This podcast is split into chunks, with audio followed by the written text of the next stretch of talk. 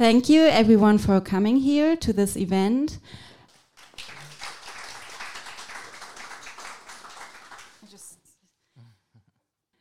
And yeah, now let's go to the topic what we have today. And uh, today we want to talk about the grassroots organization or organizing in Sudan and to focus a bit on um, what has happened there and like to raise some questions and focus on some topics.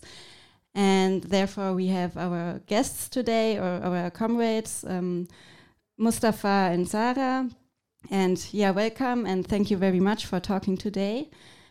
And um, yeah, we will uh, start with some information, but um, also we wanted to be like a also like an exchange and we also invite you to ask questions and to bring in your topics. And yeah what is important for you to know.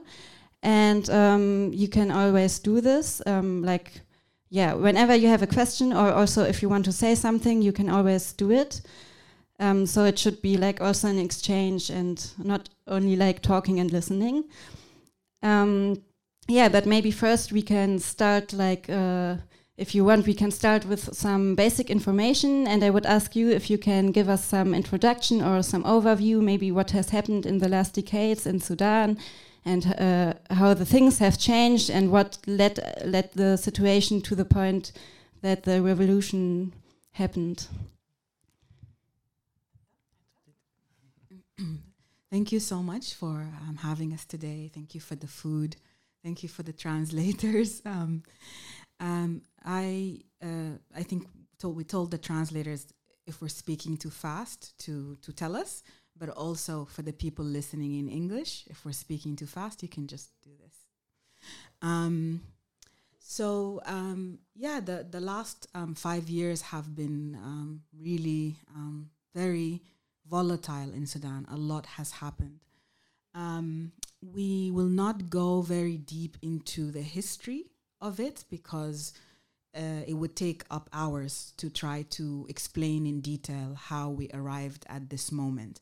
But we did uh, try to make a, a kind of um, timeline of some of the important moments since independence. So, um, Sudan gained its independence from Britain in 1956.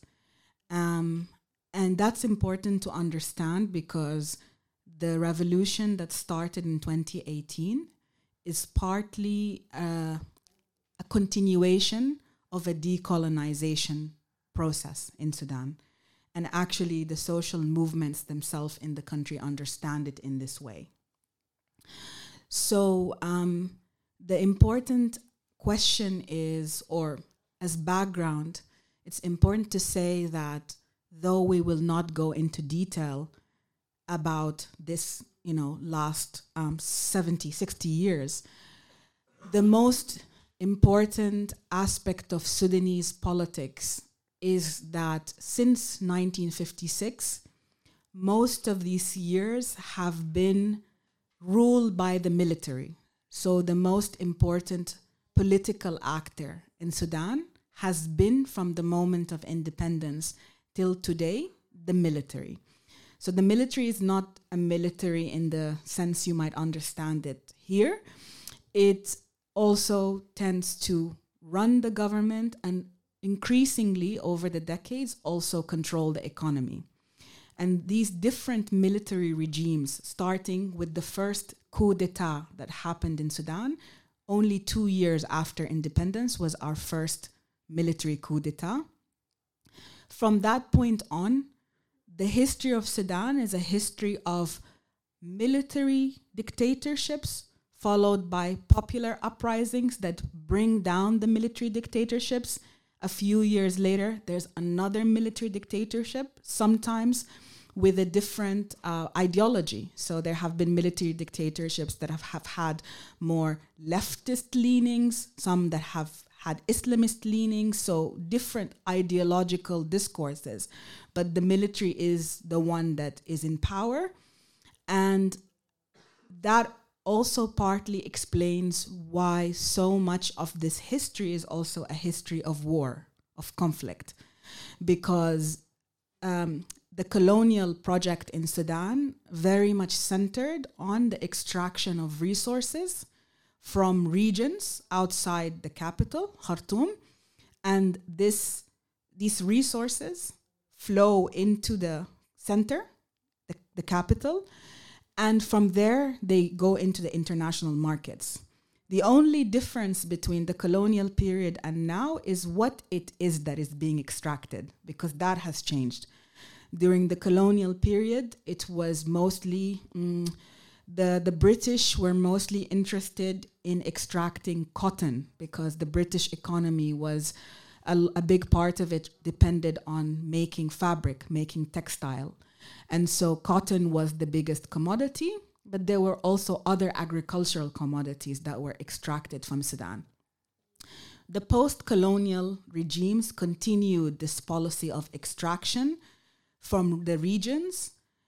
Um, and they, for very many years, the economy was still based on the agricultural market, on, on these specific colonial products that were, you know, um, extracted and then entered the global market.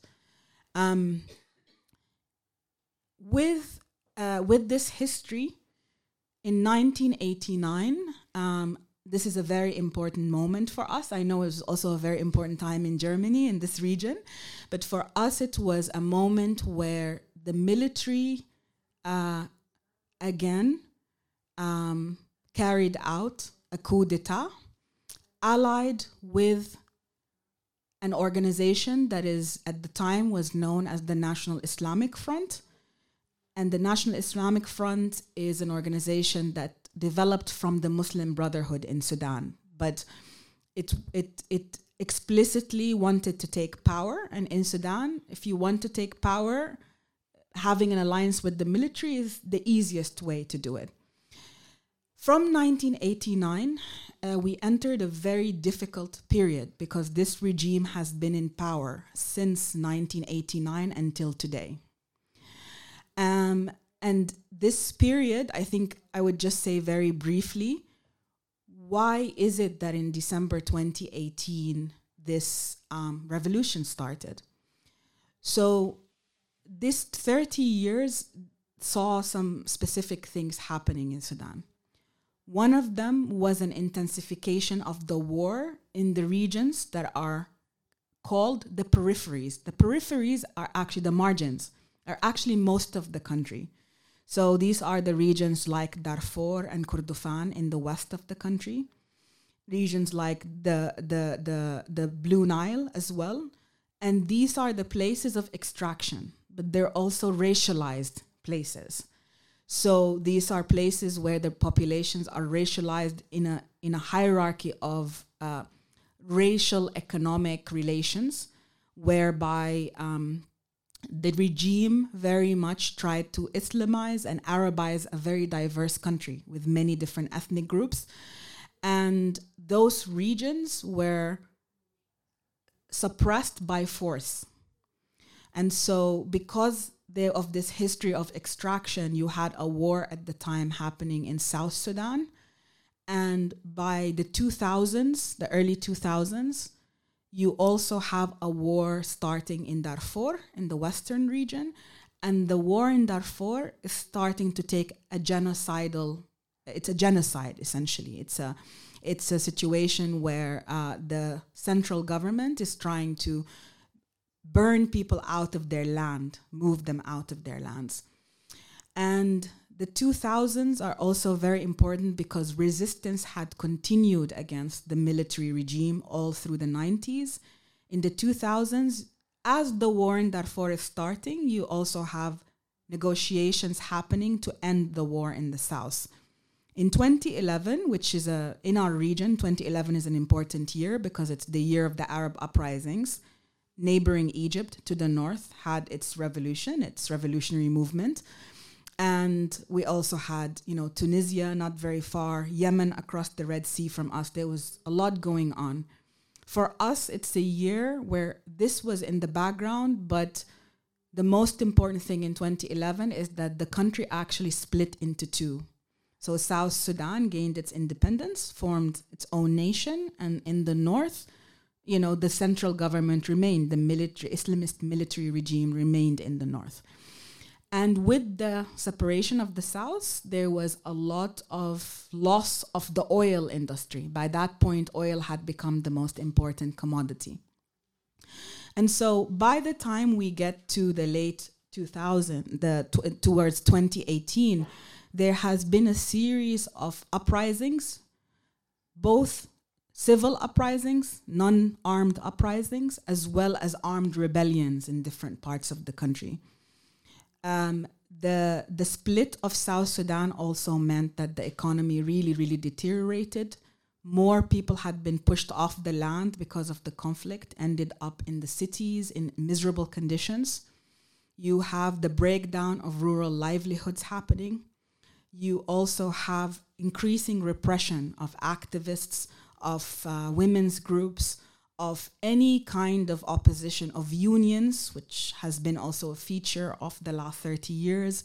You have repression of civil society, where um, or where the civil society is being, you know, uh, constantly unable to register, having their equipment taken, having their workers arrested, and also the regime forming what it calls a civil society its own organizations that basically are everywhere and that try to, you know, um, extract also funding because one big source of funding in Sudan is the aid industry because of this history of dispossession. Essentially, the aid industry and the colonial history is very big as well. And so by 2018, after the split of South Sudan in those 10 years, certain movements develop. And I think maybe you can say a little bit about this because, yeah, you lived this period. Yes. Um, yeah. Uh, thank you, firstly, for the invitation. Um, um, it's really wonderful to be here. Thank you for the translation also. Thank you for the organizing and the efforts and the time and your existence and our existence also. um, yes.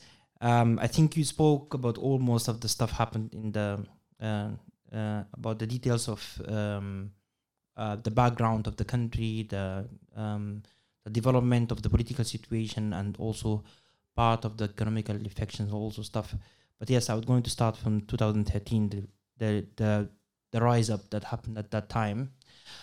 Um, so I need to explain a little bit in 2013 that um, the oppression of the government um, who came in power in 1989, um, the, the alliance of the Islamists uh, with the military together, they um, used to uh, to oppress uh, and uh, the people, uh, the activists generally, and the political um, actors in the in the political discourse that they are not allowed to do public actions about criticizing the government itself.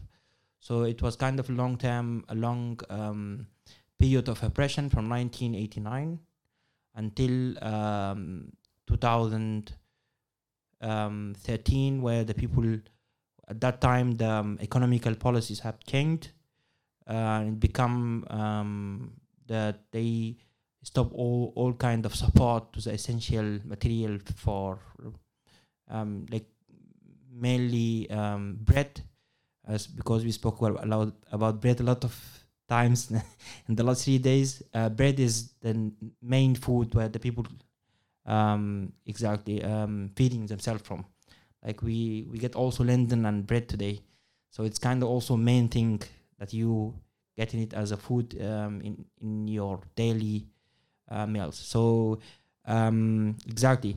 So the because I have been there at the time, the um, the um, the price of bread changed from one Sudanese pound to five Sudanese pound, and in 2014 it becomes 10 Sudanese pound, which is was kind of a huge um, uh, increasing in price in price of bread, which is the main thing that you have to you have it every day to uh, for like for your for your for your food so and at that time also in 2013 the oppression the level of oppression also reached the biggest amount of it i think.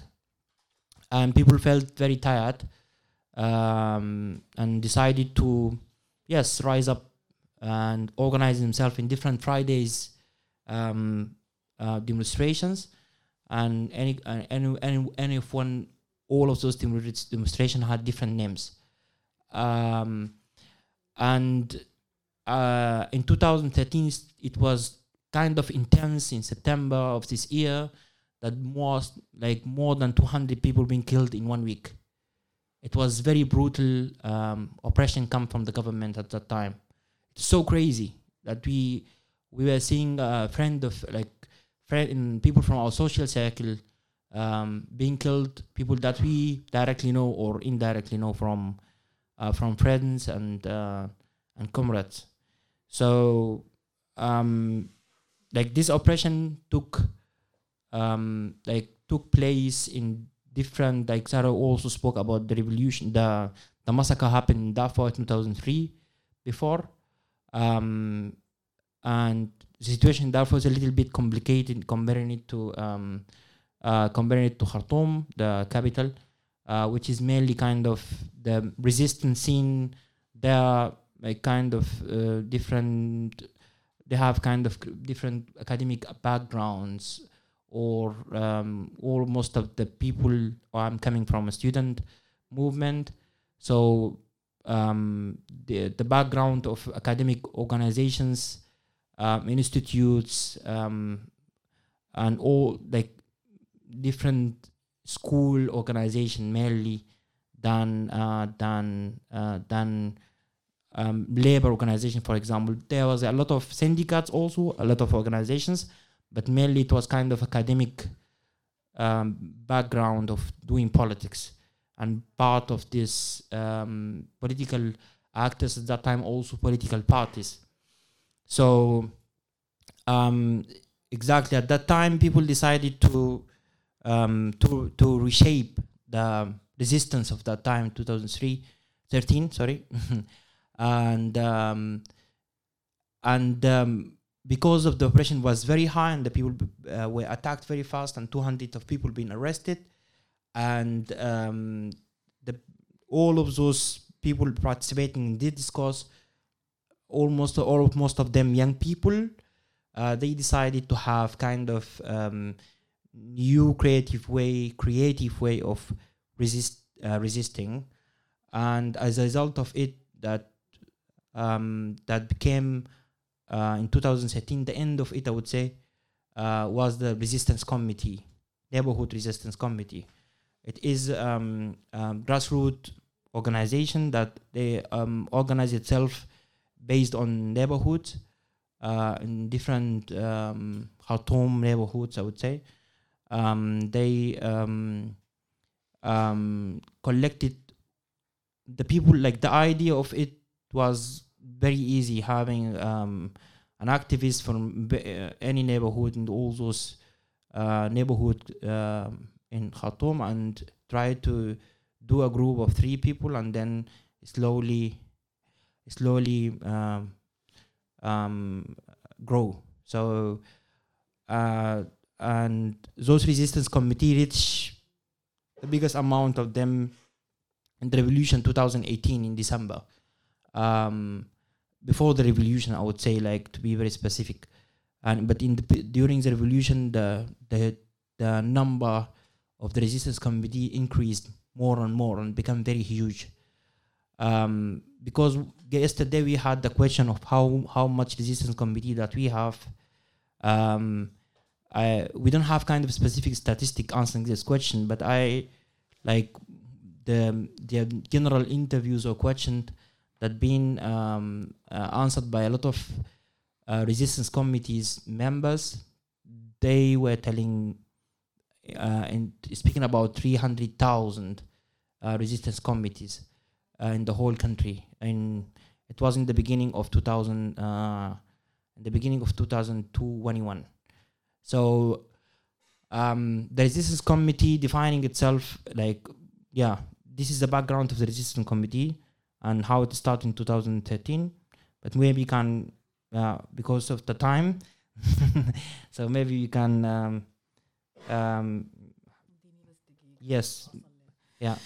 Um, so so so one form of organization that started to emerge in 2013 is this new for us relatively new form that we're not we at that point was not familiar to us which is the resistance committee the neighborhood level resistance committee um, but there were also a change in relation to other movements as well so for example the regime really targeted women in the public space um, so in the 1989, when they banned the unions, they banned the political parties. They also banned women's organizations, such as the Women's Union, which dates back to the 1955 and has always been active in resisting the various military regimes. And the regime had introduced, for example, a set of laws called the public order laws. These laws um, the idea of them was that it regulates how people uh, interact and behave in public and also private spaces. I think we've been saying in public spaces. But for example, you want to have a party in your house, you have to get a permit. But also, me as a woman going out in the street, I'm required to dress in a certain way. I'm required to cover my hair. And if I don't, I can be arrested. And in the 90s, I know many people who were also arrested and flogged Killed those. uh, and also there were women that were killed. Um, this these laws affected both middle class women, but it also really affected working class women. So the urban areas were full of women who had been pushed off their land in the Nuba Mountains in South Sudan, in Kordofan, in all of these places of extraction and dispossession. These are racialized women who were forced to work um, in the markets and in the streets, selling tea, selling coffee, selling vegetables, doing whatever they could to survive. And the public order laws were used against them by the local government to harass them, both what they're wearing, where they're sitting, but also practices like, uh, for example, uh, let's say you're a tea lady, which is a profession that didn't exist in my childhood. It's a result of the the wars and the economic situation. You're a tea lady, you sit in a street corner and you have these little seats where mostly young unemployed men are sitting most of the day. And you uh, have some equipment to make your tea and your coffee, and sometimes you know to, to sell a snack. And they will come and comp- uh, they will come and take away your equipment, and then force you to buy it back from them. So these kinds of practices were very common. So, for example, the tea lady and the tea ladies and the food sellers um, organized themselves also in this period started organizing themselves into an association a union to defend their rights and you start to see many different women's groups start to emerge in different areas as well and organize themselves. By December 2018, we have a situation where the cost of living was so high and out of the reach of many people. Big parts of the country are in conflict, in war, and the protests start in different cities in relation to the price of bread first. So the first issue that emerged in the revolution is the price of bread. And from that point, the protests about the price of bread start to attract other people bringing other issues. Many, every issue from land dispossession to racism, the racist structure of the state, to the public order laws, uh, to the repression, um, to access to health, to water, to education, to the fact that people did not want to be living in a militarized public space anymore. And from that point, the revolution starts to grow, and different cities protests uh, start to happen. And this is the point of December 2018. Have a question, or we keep going? Because I think your question was, how did, where did the revolution? I mean, maybe my question, like now you like um, talked about the history and how it came to the revolution, and maybe it would be interesting to know like how it exactly uh, it happened during the revolution? Because I imagine there were some protests, but how did the people like organize and how did it all come together that uh, it was such a strong force in the end and not just some single protests? Yeah.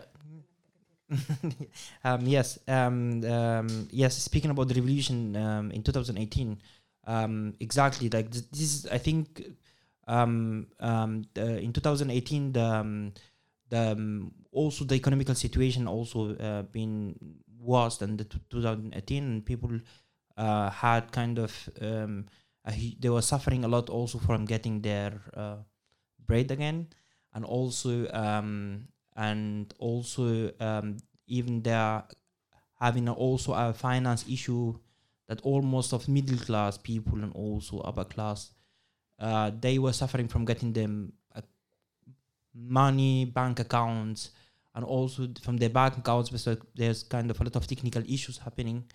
And also the um, the whole political situation of the country it becomes kind of um, um, um, very hard um, because of the affection of the sanction that also Sarah spoke about it from the 19th.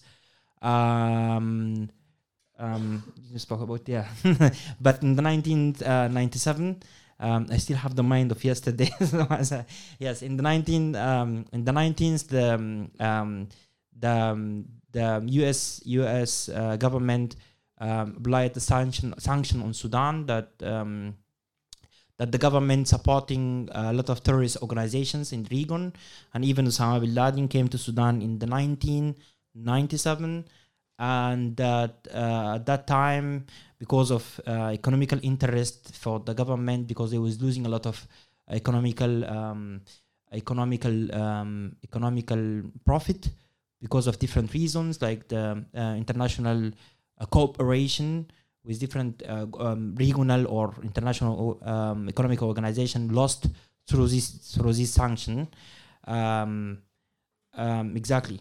So in 2018 december um, the um, the the, the uh, civilians the civilian oppositions were being leading the revolution from different like a different organized grassroots organizations student movement syndicates and also initiatives feminist group all of this people decided to rise up and do revolution against the gov- against the dictatorship at that time al-bashir uh, led by the um, islamist and um, a huge mass of people demonstrate uh, in um in the in Atbara city in the north. Um, there's a debate also if it is the, first. Damazin also the first yes. Um, Damazin is the first um, like the first huge mass of people demonstration done uh, there in Damazin. Damazin which is a city in the um, um, Blue Nile state, and um, and then I think Atbara, and then at 2000 in April, in the beginning of April 2018, in 2018, um, the um, the huge mass of people um, came in the front in the administration of military in the capital of Khartoum, and then they um, reach this um, the front side of it, which is a kind of square of um, I have to be careful by with my hands because I'm always vision stuff. Yeah, a square in the front of this administration. The people decided to strike there and have a sit-in um, in this area, and then demanding the military administration to overthrow the government, uh, to um, kick the government out. Yes, the dictatorship uh, at that time, and having a clear demand of demo- democracy, sta- um, stability, and also in uh, democracy. So um, the um, the um, the result of it, the strike started in the beginning of um, the the second of the third of April uh, until um, until five days after. No, sorry. Uh, uh, the the the strike, the sit-in started in the fifth of um, April 2018. Five days after, uh, the um, the um, General Ibn Auf, the, the He's kind of the um, second line deep country of the uh, Islamic dictatorship. Um, took the head of the uh, the head of the um, the dictatorship, the government, the governmental dictatorship, the Islamic the governmental dictatorship out, and he came in the national TV saying that we um, we um, respecting the the demands of the revolutionary and we want to we are um, we did this action to kick the um, the dictator outside when we are having the government now and uh, in our hand and we hide the head of the government in a safe space. And the revolution was sitting outside there in this square shouting he should leave he should leave like the head of the uh, government should leave. And even like even Auf itself because he was second military guy after the dictator. And people who did this kick out um, process action.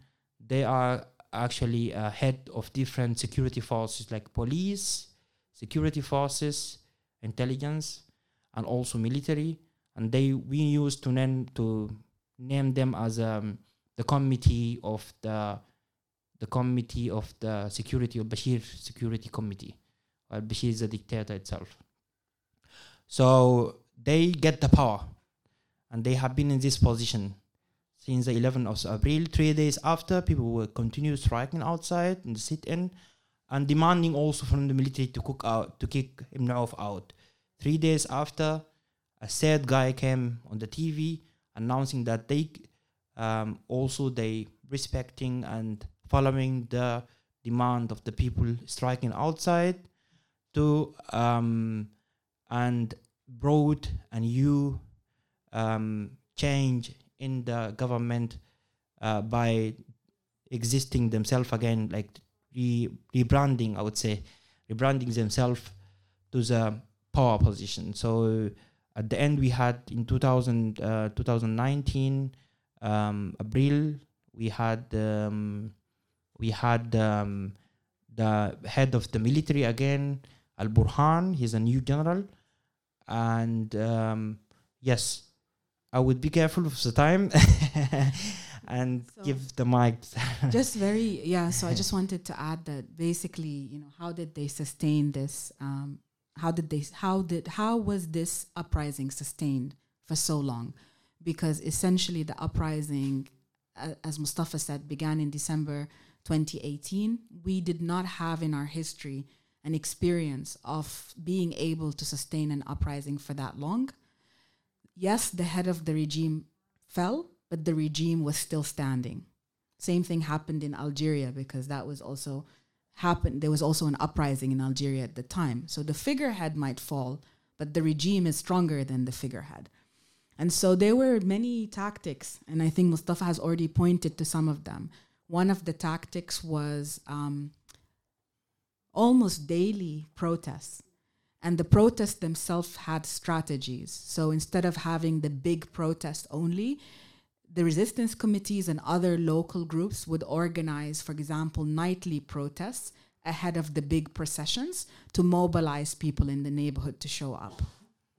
And it also gave people the chance who cannot go to the big protest to still show their opposition to the state. It was also useful because in the beginning, especially of the uprising, they were using snipers to shoot people from the roofs.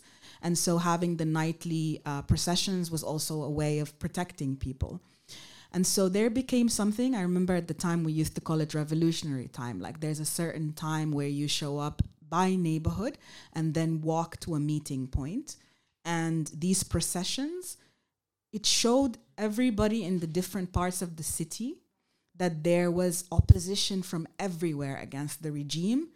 And there would be moments um, especially uh, we can talk about khartoum because that's the city we come from but this was happening at different scales in different cities. But in khartoum khartoum is a city where the white nile and the blue nile meet to make the nile. And so it's a city of bridges basically. Um, and so the bridge is a point, of course, that the military has to defend because they have to stop you from being able to cross into the bridge. So there were always these flashpoints, these moments within the processions where the processions would try to join and the you know the the, the militarized forces would, would try to stop them.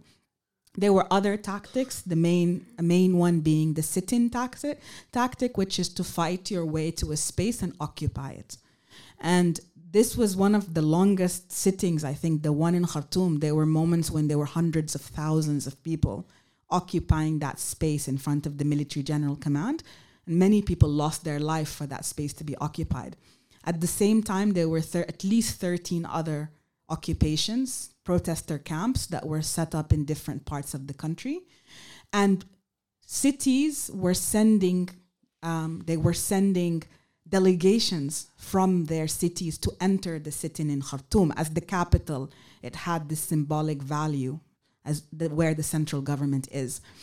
You also had the general strike also as a tactic. So there were moments when general strike, and that's a tactic very familiar to us from our history, both in 1964 and in 1985. In those uprisings, they were also strikes. Um, there was uh, other ways of uh, resisting, including online. So we were talking yesterday about this. Like at that time, even the groups online that were like about makeup, let's say, this is a group where we're on Facebook to talk about makeup. They would switch and say, until the regime falls, we're not going to talk about makeup. We're going to talk about the fall of the regime. And this was happening across all of the, the, the, the social media. And so there were different ways in which people were sustaining themselves and one way was also through the memories, through the songs that were coming from the 1964 revolution, uh, the October Revolution. These songs had somehow survived all of these decades of repression. And it was very strange for me to see as well because I know some of these songs, but I'm 45. But some of the, most of the population of Sudan is under the age of 24 vast majority of the population. And so, how they knew these songs, I don't know, but they knew these songs. New songs also started coming, and the songs had the memory, including the memory of the martyrs, the people who had lost their lives, you know, during this uprising, but also during the 30 years of the regime as well. So there were many different tactics that sustained this.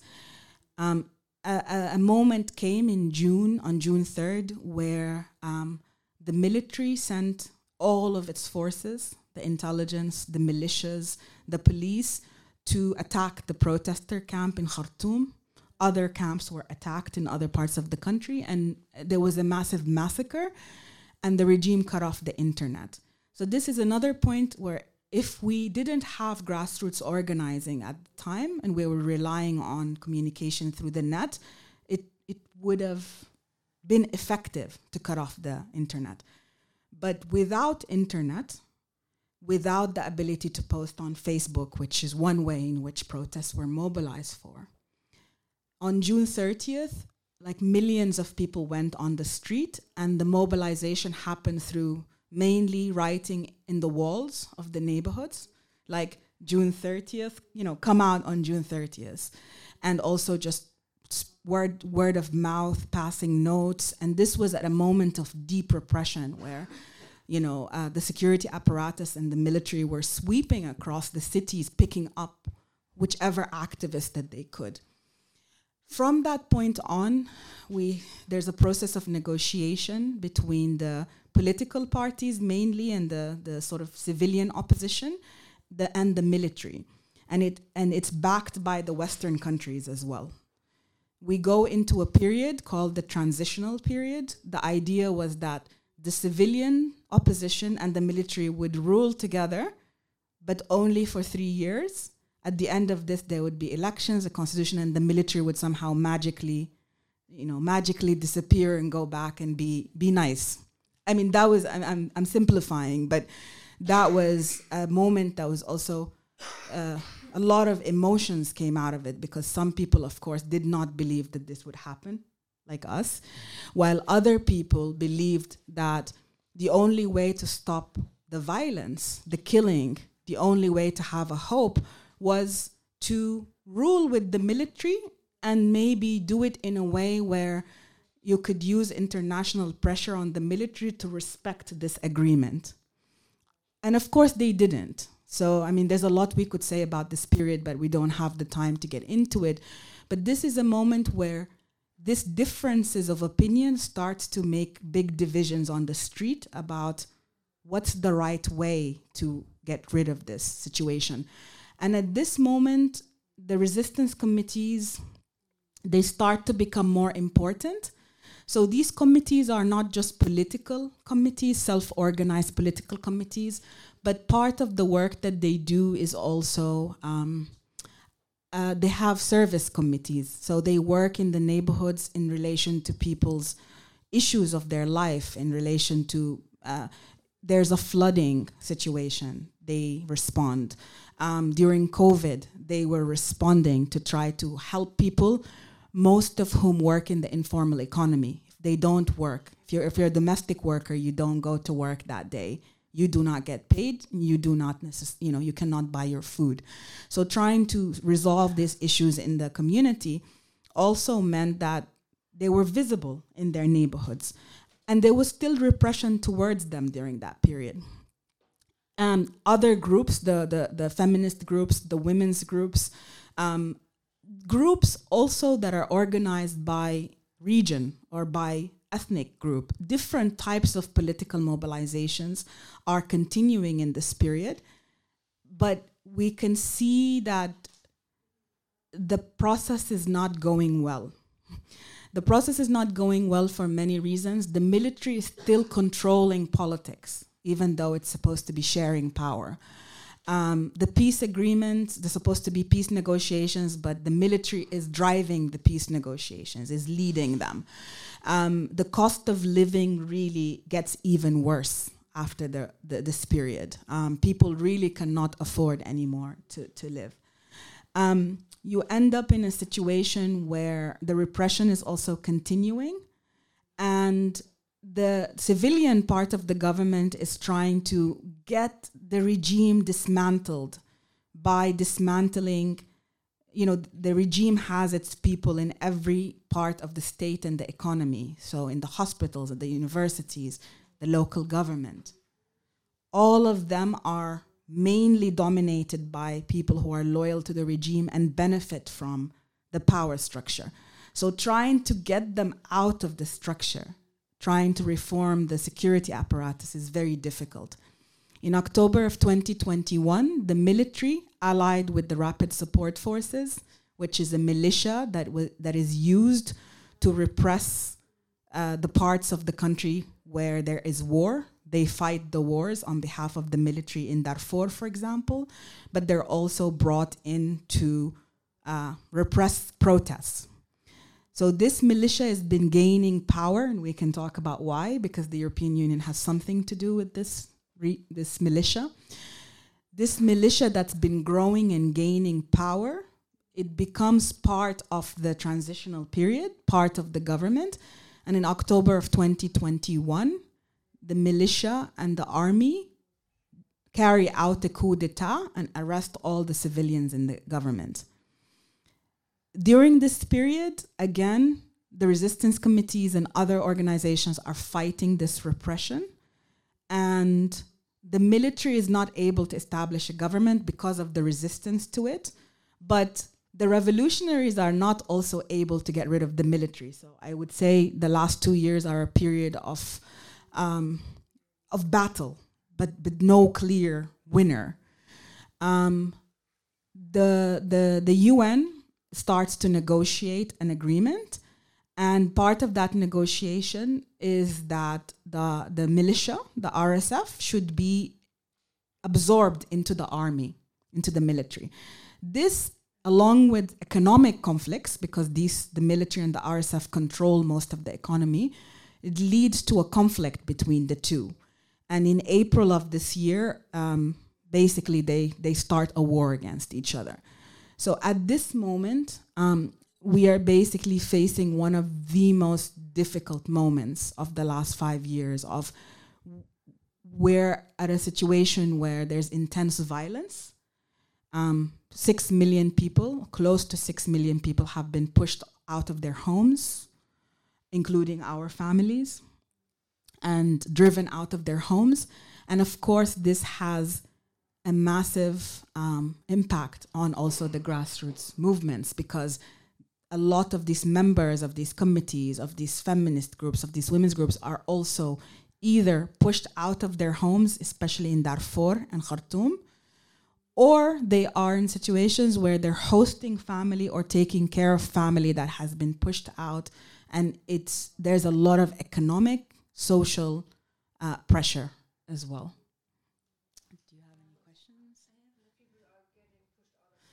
yeah some people call it what's happening now a civil war i, do, I wouldn't i don't know if you would The- yeah and I think also the, your answer to this question was related to the civil war in the media in Germany. What the media in Germany is speaking about is the civil war between the RSF, between the Janjaweed militia and also the military. So she means this question, I think. yeah Actual now the the German media is speaking about civil war. Yes. Mm-hmm. That's what Yeah. exactly what I'm speaking about now. They're speaking about civil war, and uh, and Sarah was answering you. This it's not a civil war. Yeah. Yeah, this is a war between two armies. So for me, this is not a civil war. But I understand that usually, if there's a conflict in Africa, the media calls it a civil war, like as if tribes are fighting each other or something. This is not what's happening. There are literally two powerful armies, two armies that are fighting each other with modern, powerful weapons that are coming to them from the outside. So I think reduce, I, I'm not saying you're doing this, I something, the media reducing it to civil war, it brings all of these racist imagery about Africa and what people expect, these uh, uncivilized people fighting each other. I mean, there's one of the most sophisticated political radical movements in the world is in Sudan today in the last five years. Um, there is a history of civil conflicts and civil war. We are worried that if this conflict continues between these two armies, it will lead to civil war because what is happening is both of the armies are trying to mobilize people along ethnic and tribal lines. So if you're in a situation of violence and you're told you have to pick a side to protect yourself, you start to get more and more polarization. People are arming themselves to defend themselves. And so we could easily go into that kind of situation. There is an ethnic element to the conflict in the sense that the RSF militia specifically is has a f- history, which Exactly. Yes. Mustafa can tell you. um, the history of this, like, also to explain, I'm also dealing with the understanding it is not a civil war, and also dealing with the um, suggestion that uh, or the idea of um, this term being used to speak about this non- non-civilian, uh, non-civilized people that they're fighting each other. It was also uh, argument that also been used um, in the way in the how the way of the German government actually reacted to the um, the war in Sudan, and they a lot of people used to use this term this um, argument that the people the war in Sudan it is a war of it is not it is not two countries war. It is not an attack come from from Russia to Ukraine. No. It is a war between two militarized parties in Sudan and they are getting financed part of it as from the Janjaweed militia. They get financed from the European Union. Z- yes I'm yes let me please complete and then we'd answer the second question it's okay um um the the the the Janjaweed militia itself it is a border border uh, um, force protecting borders yes the RSF, yes.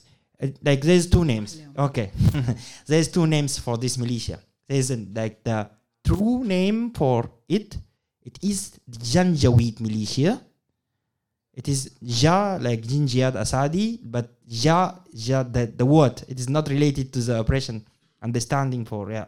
So the word the the letter Ja Janjaweed militia. It is a militia, and there is the military the military of the country itself. Those are two different organizations. Those two different organizations or militarized organizations fighting against each other, both of them are Sudanese, but militarized in a different way from from outside of the country itself. So I would just go back to the history of the Janjaweed militia. The name of this Janjaweed militia also known as the RSF. RSF, the Rapid Support Forces. It is also a name came newly um, to rebrand it and put it as a very important um, conflict part. The true name of it is Janjaweed militia. Janjaweed means the red devil in a horse. They used to attack the civilians in the in Darfur, um, attacking them because of, this is a, a, long history of conflict happening in this, in this region. Darfur, it is a re, it is a western region in Sudan.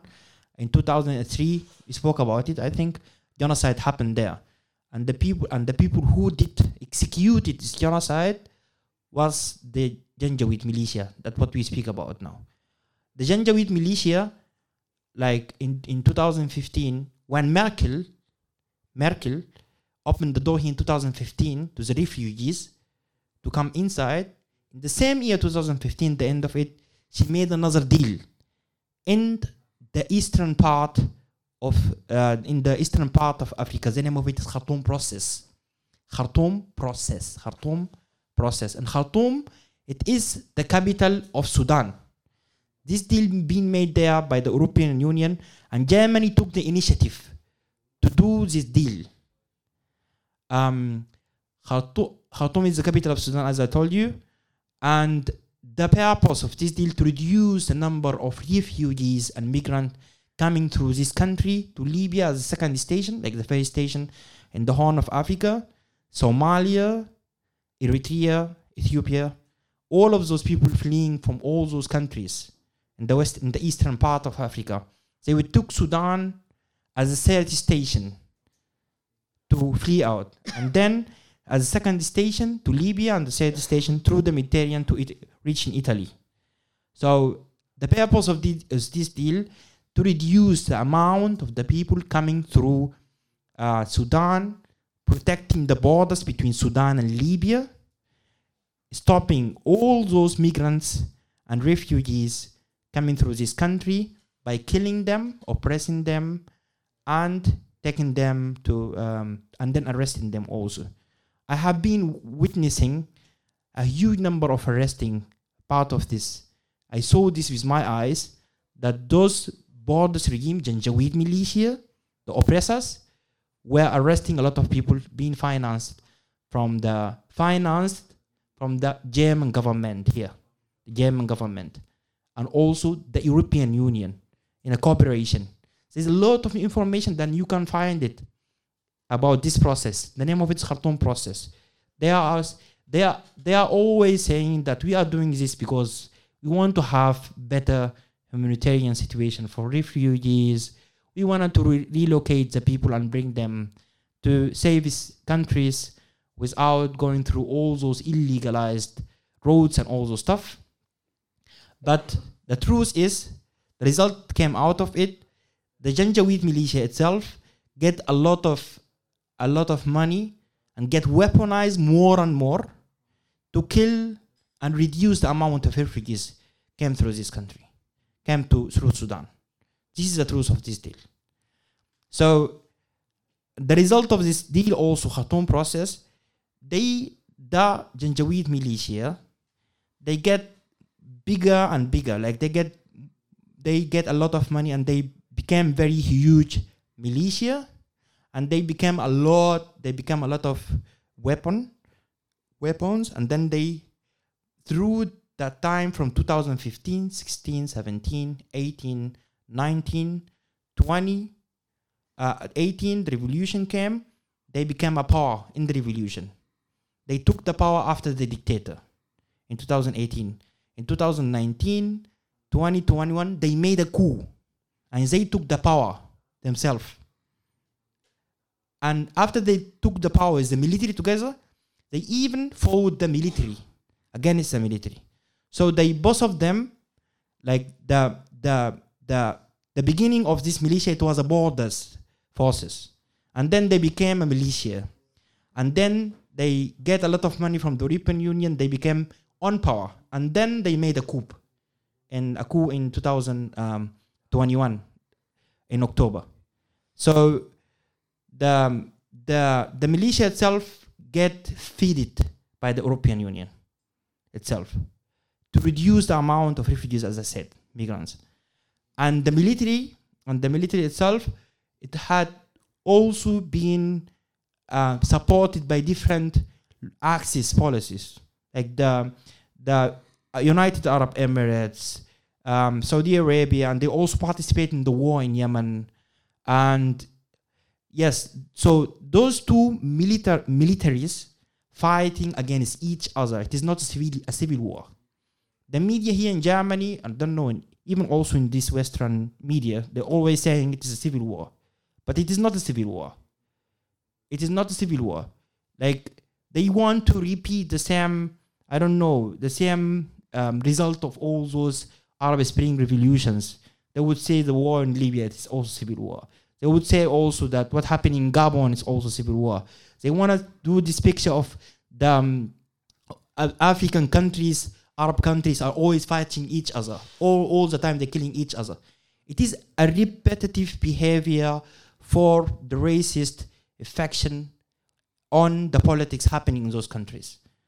I, I don't I don't want to speak a lot, but yes, Sarah. Yeah, I mean, I think exactly. I think the tactic of calling it a civil war is a way of hiding the fact that these processes of violence are actually partly rooted in the relationship between Europe and Africa, the relationship between Europe and the Middle East. So it's easy to dismiss it as tribal violence. Having said that, the RSF, this militia that comes from the Janjaweed history, this genocidal militias, who were also the border guards for Europe in Sudan, they are drawn, the members of this militia are coming from certain tribes that identify as Arab in the Sudanese ethnic uh, matrix and the genocide that they commit have been uh, the genocidal violence they commit especially in Darfur, has been targeted at certain ethnic groups that do not identify as Arab. And so, with the conflict continuing now, we're just entering the almost seven months since this round of conflict started. Every month, we're getting closer to a situation where um, the uh, there could be um, people taking sides and ethnic groups and tribes based on um, an, a calculation of how to protect themselves in the situation. And both the military, which invented the RSF, actually, the RSF comes from the military, right, as a cheap way of fighting its wars in the, the, air, the areas of the country not close to Khartoum as this conflict continues, both sides are appealing to ethnic emotions and trying to mobilize people according to ethnic lines. So it, there's a really danger of that. But the more we call it a civil war, the more we also, uh, you know, bring that reality closer, essentially. Um, I think it's important um, to see if you have questions. I think we can talk there's many different ways we can talk at this moment. So we're in a very dark moment right now. Um, we, at the same time, have a, a really strong um, heritage from the last, you know, 30, 60 years, but especially the last five years of adjusting to meet the new changes and reimagining the revolutionary process in Sudan. So right now is at a moment where the the war has taken away one of the most important um, weapons weapon that we have as a movement that wants to change, and that is the streets we relied very much on having the streets, on fighting on the streets. If you're in Khartoum right now, a city of millions, still, where millions have fled, having a demonstration on the street is not possible. There is a high degree of violence. People are so also occupied by trying to survive because the water is cut off, the electricity is cut off, the internet is not there. The phone, uh, phone networks comes and goes. The markets, many of them are shut down. If you're in Darfur, you are dealing with intense violence, with new genocidal violence that is makes the struggle about survival and about meeting the needs of people. So I don't know if you want to ask something at this point or Yes, I think it's also better to take three questions and then answer all of them, right? Or what do you think? No, I, um, a question concerning the organization, the self-organization of the resistant committees. How did they, or how do they prevent that um, uh, spies are penetrating the groups, also spies from government? Yeah. so this is a good question, actually.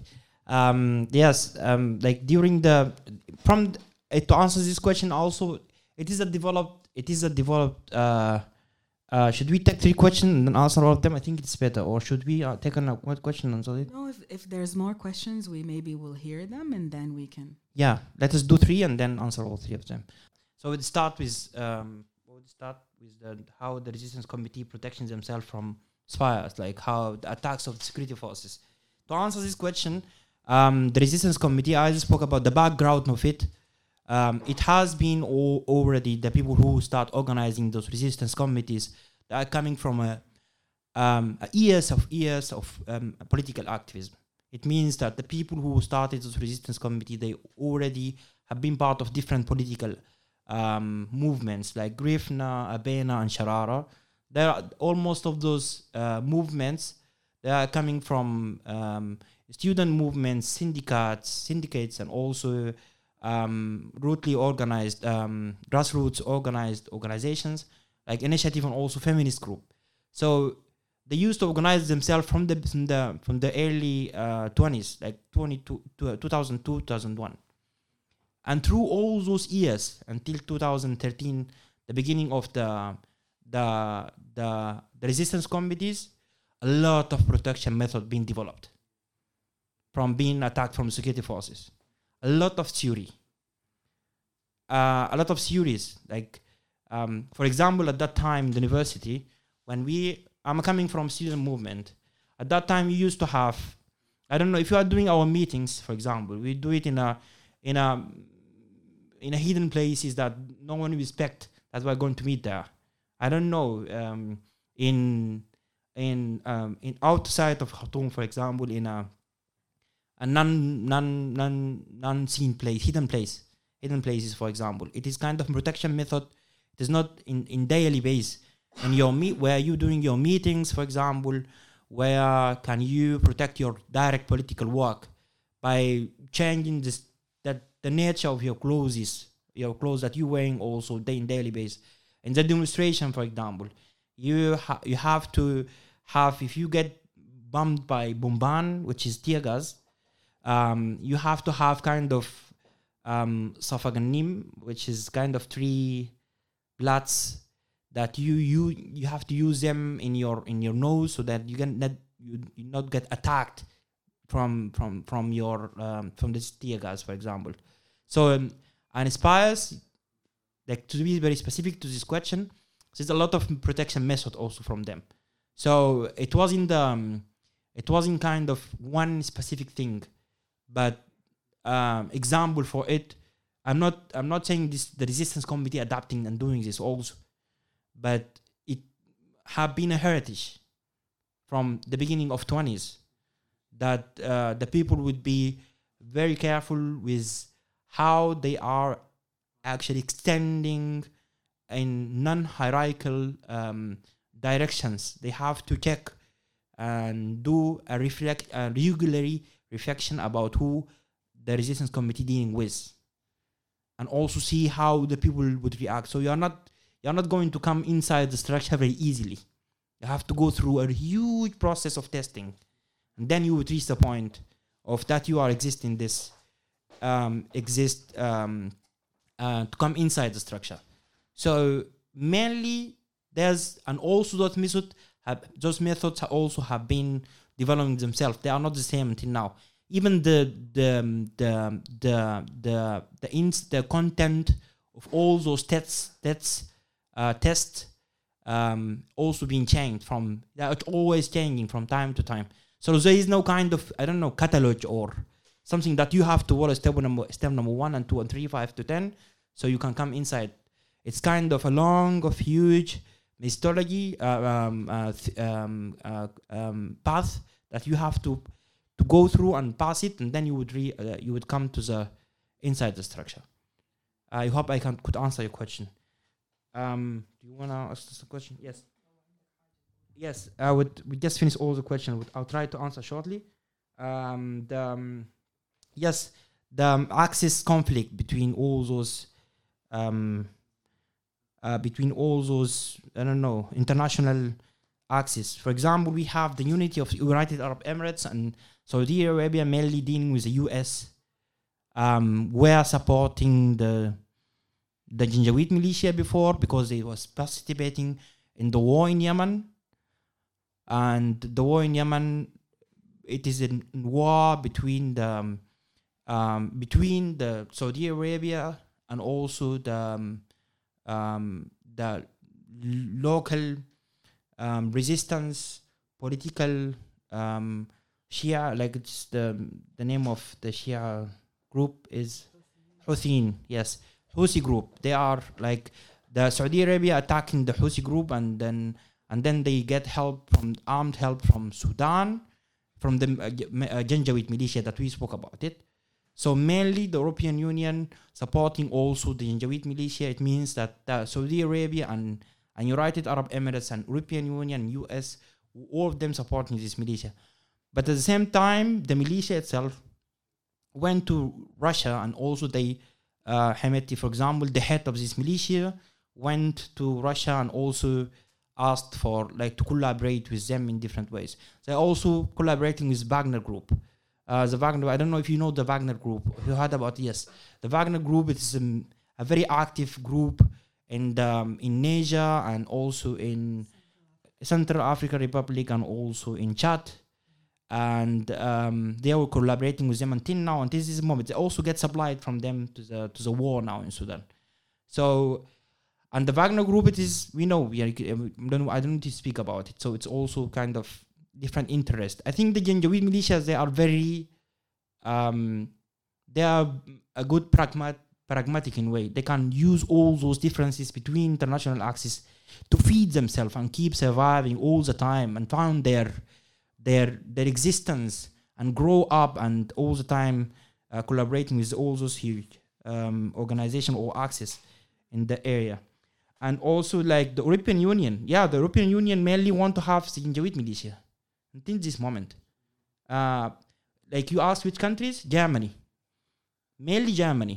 Like Germany led this European Union coalition of 2015.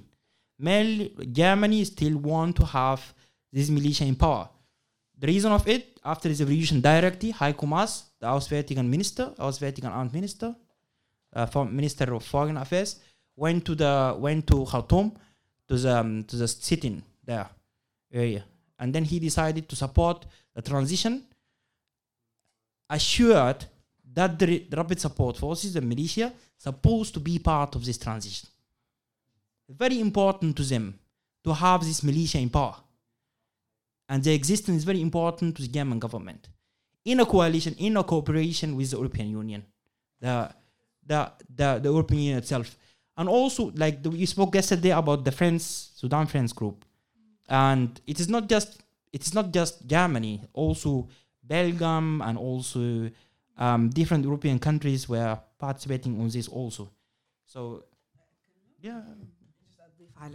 yeah. So um, I think it, it, would help also to talk a bit about the structure of the of the committees because the structure is different from place to place, but it's a network based structure. It's not a hierarchical structure, meaning um, people organize at the level of the neighborhood and then the neighborhoods coordinate together and at the state level they coordinate together and they have a system of representation. But if you asked any sudanese person like who is the leader of the resistance committees? you won't get any names because it's not about the individuals.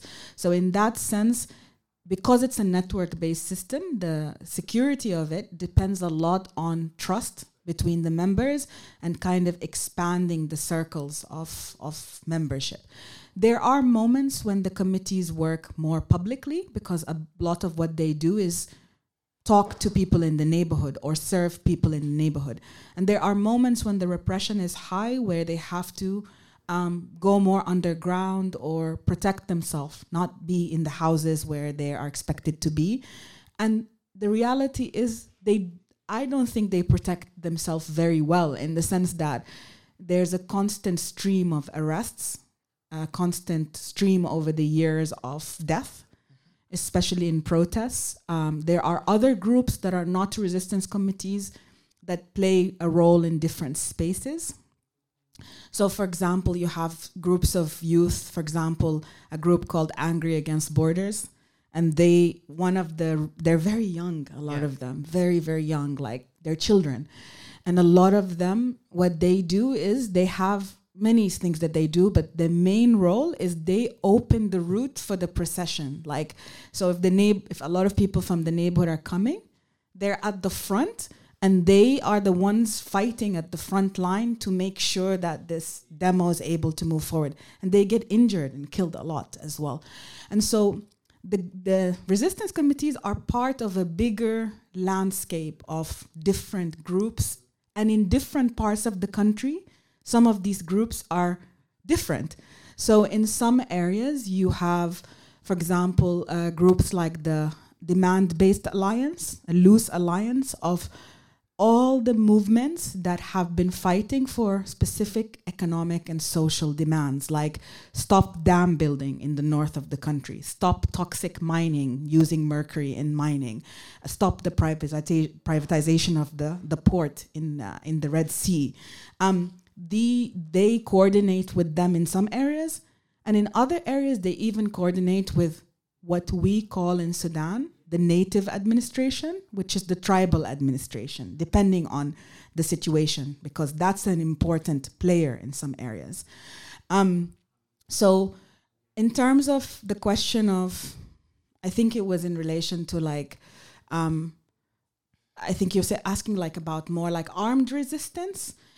Um, it's a difficult question to answer because the uprising in Sudan has been um, one of the key principles of it is nonviolence, but it's not nonviolence in this in the liberal sense. Really, it's essentially an idea that first of all there's an asymmetry of power. So we there have been armed movements in Sudan from 1955 onwards, and they've never succeeded against the state.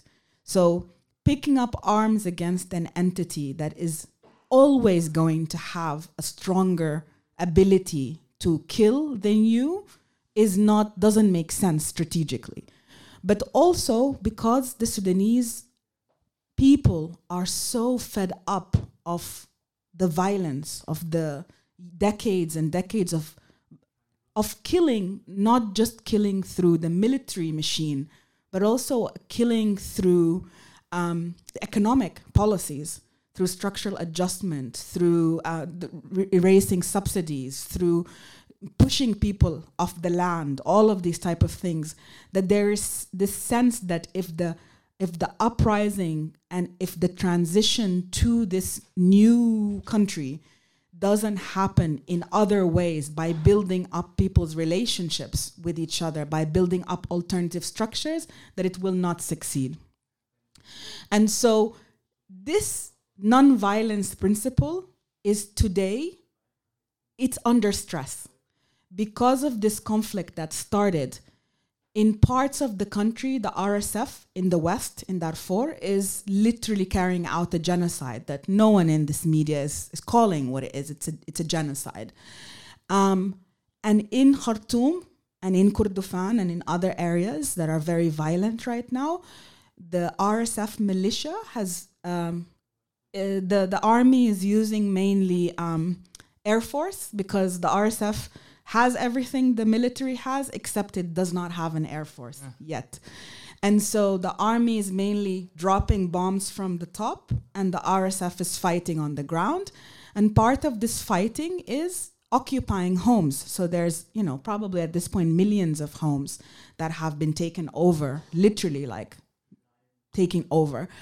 And uh, basically, because people are experiencing this violence on a day to day, like very intimately in those areas, there is a big debate right now as to whether, you know, there is some mainly the resistance committees as a group as uh, when they speak in the name of particularly the, the many resistance committees who together in the last three year to uh, the last uh, year and a half went through a process of working in the neighborhoods across the country to develop a revolution what they call the revolutionary charter for the establishment of people's power which is their vision of a different way of ruling from below, not from above.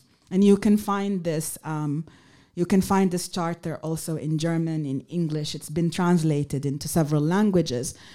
They're, uh, they are still taking the position of, of saying we're not supporting the military, we're not supporting the RSF, because they're two faces of the same thing, which we reject, which is this militarized, violent um, uh, uh, system. But there is also starting to be a lot of pressure to the idea of the the the military is is a, lo- a lesser evil than the RSF.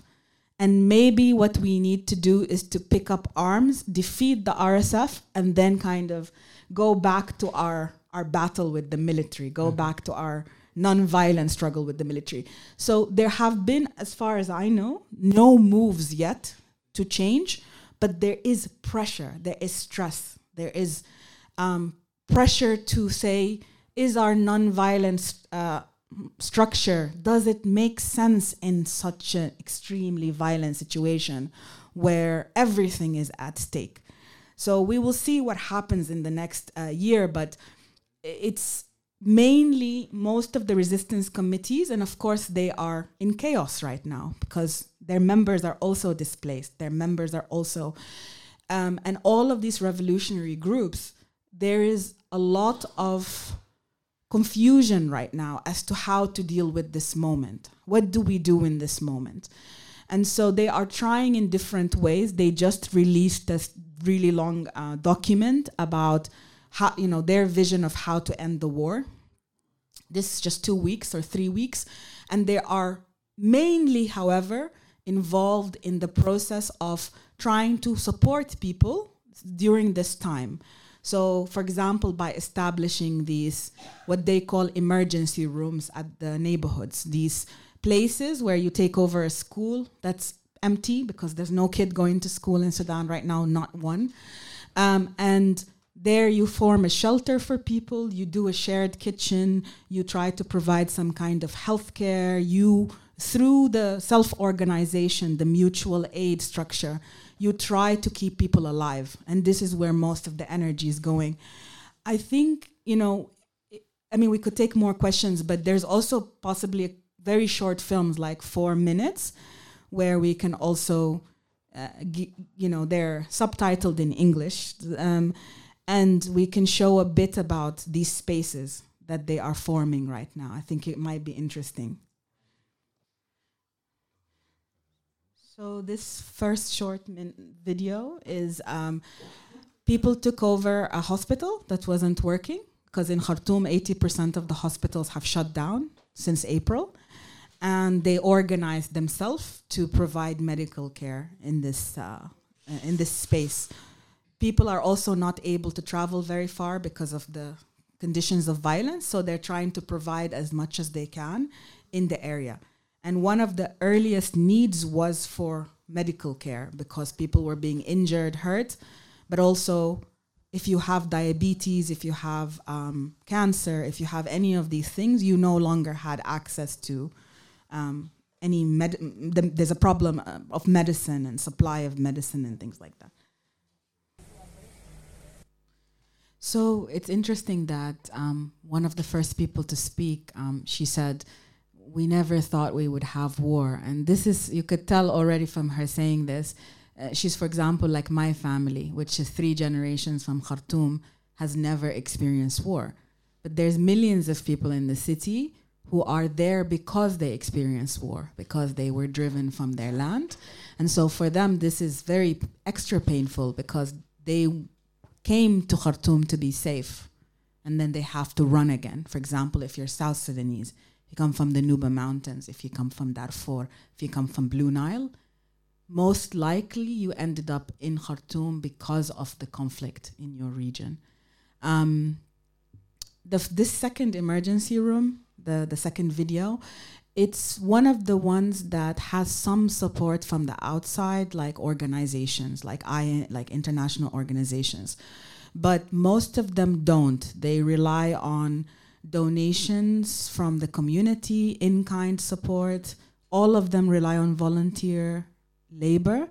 And also the diaspora, people like Mustafa and I who are outside are also have been active in the last six months to um, to send money also to different emergency rooms and other groups as well um, to support the situation. But the need is very very big, basically. Um, so, خلاص? Yeah, I think like we reached now one hour and forty minutes.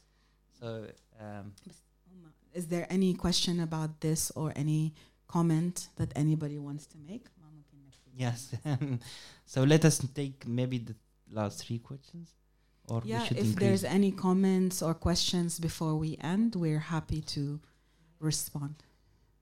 yes. I'm, I'm, I'm, I haven't looked today in depth at the news from Sudan. Some days we don't because, you know, we're experiencing also these traumas and it's difficult sometimes to function if you go very deep into what's happening. We know that a massacre took place in Geneina in West Darfur. This is one of the hotspots of the genocide. The genocidal machine is very active in West Darfur. This is the area that borders Chad. Um, they have managed since April to push close to half a million people across the border into Chad, into the ref- refugee camps in that area. I'm surprised to hear that they killed non Muslims because, yeah, yeah, this is why I'm very surprised. I don't think we can answer your question because that doesn't sound right for the dynamics of Darfur. Darfur is almost all Muslim. The conflict there in the south is different. In the south, there are a lot of non Muslims, and also in the Kordofan region, the Nuba Mountains, where part of the conflict was always about repressing also the non Muslims in those areas. In Darfur, it's more along a ethnic group.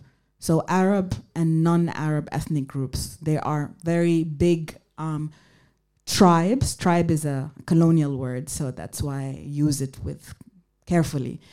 Um, who are targeted by the state, who are not belonging to the um, to the Arab uh, uh, tribes that are closer to the regime, and from which also the RSF militia is coming from the background of some of the the Arab tribes of Western Sudan.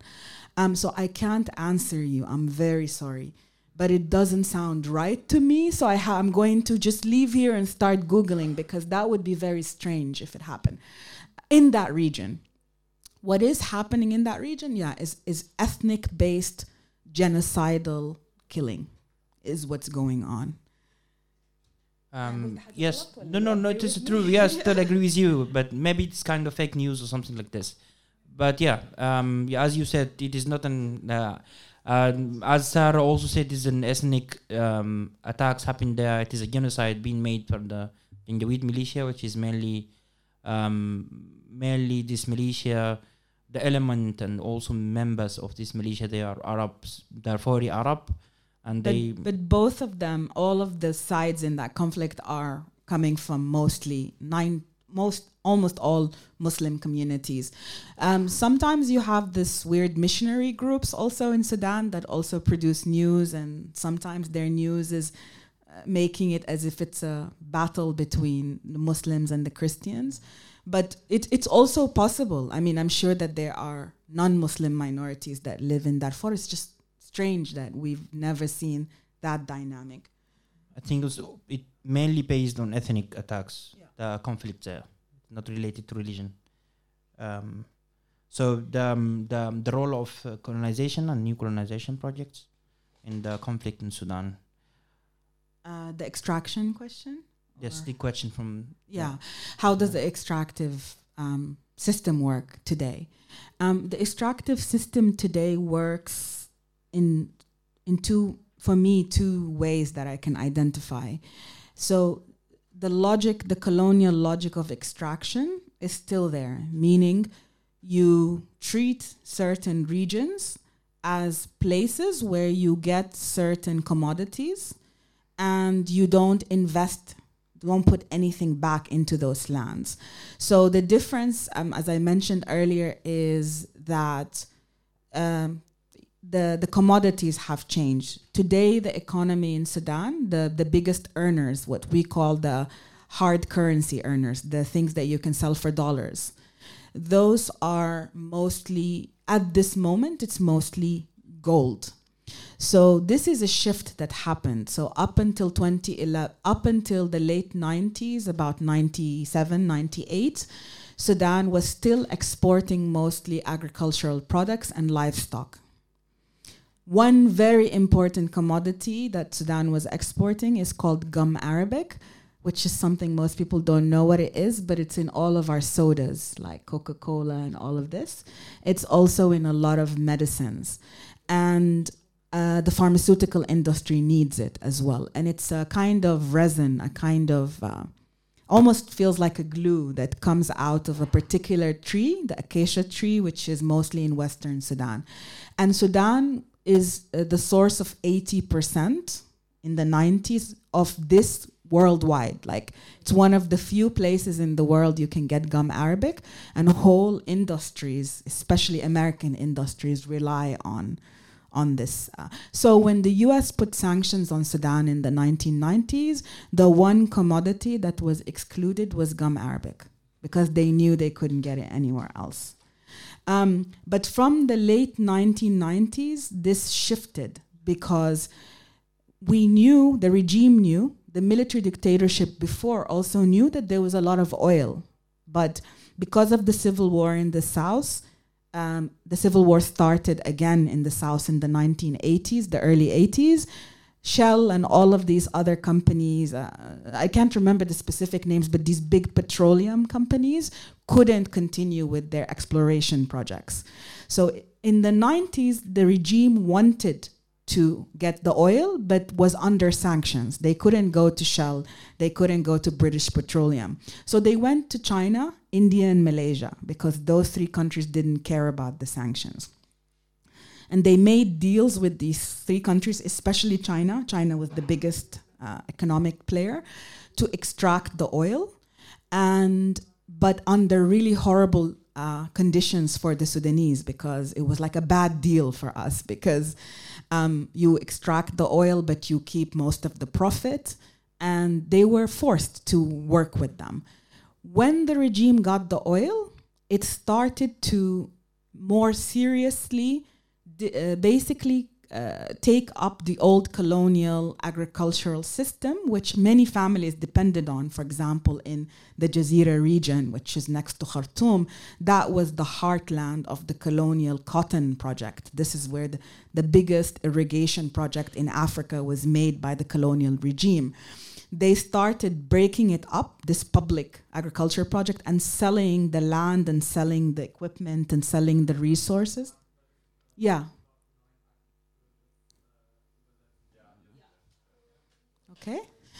So um, the other, very briefly, the other way is just through land grabbing. So there is massive land dispossession, for example, by taking land. Sudan has a lot of uh, very fertile land for agriculture. Um, uh, a lot of the Gulf countries, for example, the countries uh, like UAE and Qatar and, Qatar and um, these countries that have a problem of land to grow, they get uh, land and the, the, the farmers are pushed off this land and they are commercial land basically.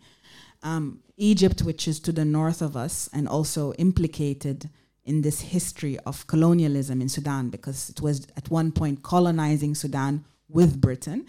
It still extracts a lot of resources and it flows through the borders. So the gold is a good example. So about 80% of the gold of Sudan is um, uh, is smuggled out of the country. So and it's mainly owned by the military and the RSF. They control the mines. 80% of the gold is going out mainly to the United Arab Emirates and from there to Israel, to Europe, to the US, to international markets. Even if there are still some kind of sanctions, this illegal flow of gold is one way in which um, this extraction, extractive process works. Um, the question about what should happen in relation to the German government, I would first um, I would first encourage you to go to um, SudanUprising.net. We have two documents there of the research that we did to summarize this history of the RSF militia in relation to the European Union that tells you the history of it we have another document that looks at the gold mine trade. So I was in, for example, in Switzerland in September, and the activists over there are working on the gold question because some of this gold ends up in Switzerland, basically. So they decided to take that one thing and work on it. I think in Germany, the most important issue is to focus on this support for border control, which, of course, there's already strong movements, but they're very generalized we need people to get more specific and look at the European borders in Africa, including the Sudan border. Because as this conflict develops, people are being pushed out of the country. You have more than 1 million since April that have left. And the European Union will be wanting to stop these people from reaching Europe. So there is a lot of work that needs to happen, including to stop the German government from at one point starting to again make deals with these warring parties in order to to, to control uh, the border. I mainly ask you to tell us. We've been for four years going around Germany and other countries telling people what's happening, and nothing ever changes.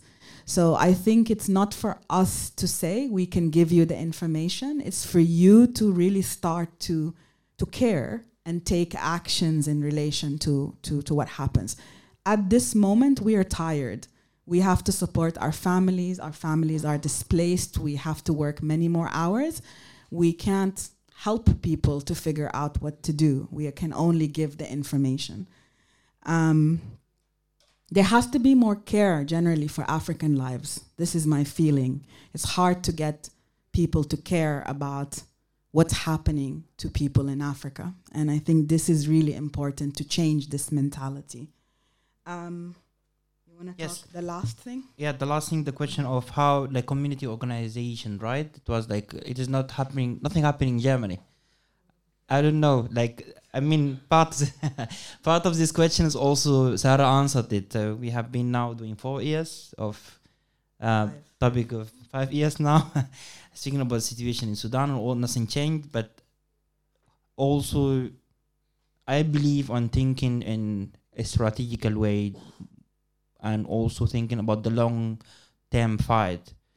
Um, and I think that all those complications that we have now in the in the world and all those injustice happening everywhere that we need uh, to put as a generation who existing in the in this period of life in the 20s that we have to put our stone affecting the general long-term uh, revolutionary process which i believe on it.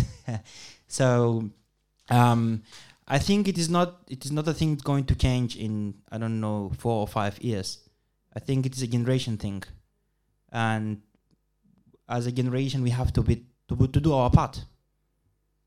And um, and the next generation would do their part also and then after and after and after until until we reach in one day if we are alive or not we're going to reach a point that i think going to change something that's what i believe on it. But um, to be also a little bit kind of specific about the situation now also in germany generally I had I had the feeling here that the people, um, the people here in Germany and the political uh, work, it is not the people are not taking the stuff seriously. Um, people are not taking the stuff seriously. Like the all um, struggles and injustice happen in Germany, yes. Yeah, in, in the internal politics. For example, the issue of migration and refugees. It is an issue of, I don't know, um, I went through this a lot. Universities, like for example, the activists from universities which entered the, the period of the university, spending almost of the time supporting refugees and also shouting all the time, welcome refugees, da da da da da. And when they graduate, the issue is finished, I have to start my life. Everything is forgotten. It seems that also refugees are not coming every, anymore to Germany or the European country or something like this.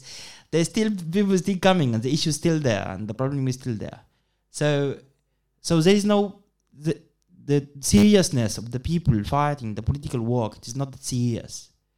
The people are not um, they are they are not having a clear um, um, um, constant um, fight um, view of the political work. So we need to change this. We need to change the mentality. I think the mentality, the under our approach and understanding for the political work, the work itself. So if we are changing this, we have to work on this. If we change this, I think everything after we change. This is like this is my just my particular um, critical view of the of the um, political scene here that I saw in Germany, like what I went through. So um, yes, let us work on this in, in different way, and also and also I think that we can work on it also that we have we we can do we can do alliances and also cooperation with different initiative and organization. It it is happening also now. I don't know. In Berlin, we have all those alliances and corporations group and um, the network of anti-racist, the web network of uh, all those networks, but they are also not surviving. They would work for two, three, five years, and then they would um, disappear. And you you'd find people also doing I don't know become Beamter after in five years getting money from the government, leaving and having kind of normal peaceful life, which is very funny. Like, um, um, yes, um, um, uh, the idea is still is still there, but the alliances are also not sustainable enough to um, to survive for a long time. Also to to involve the next generations and have it. I think it's as from those two aspects. Let us work on sustainability, political sustainability. It's very important.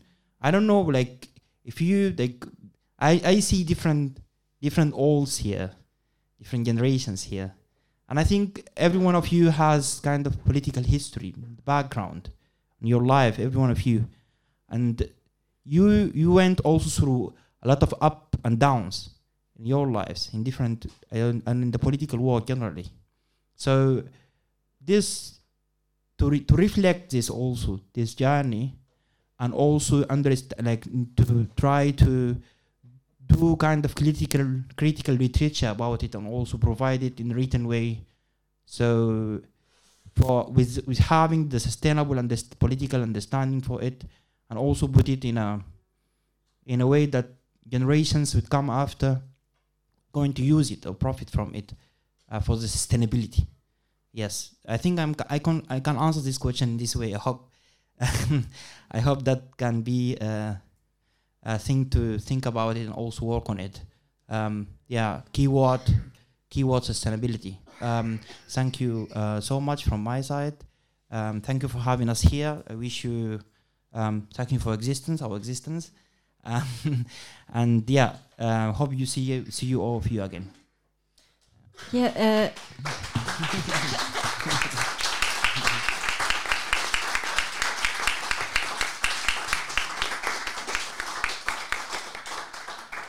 Um, I just wanted to thank you both so much for talking and for taking the time and sharing all this information and experiences. It was super awesome. And also like uh, if you still have some energy we can also just continue with personal talks. I think it's always very interesting to get into talk with each other if you still have energy. And yeah and i also wanted to remind you like uh, of the t-shirts and the info table there. Maybe before you go home you can take a look there. Thank you for coming. Thank you for the translation.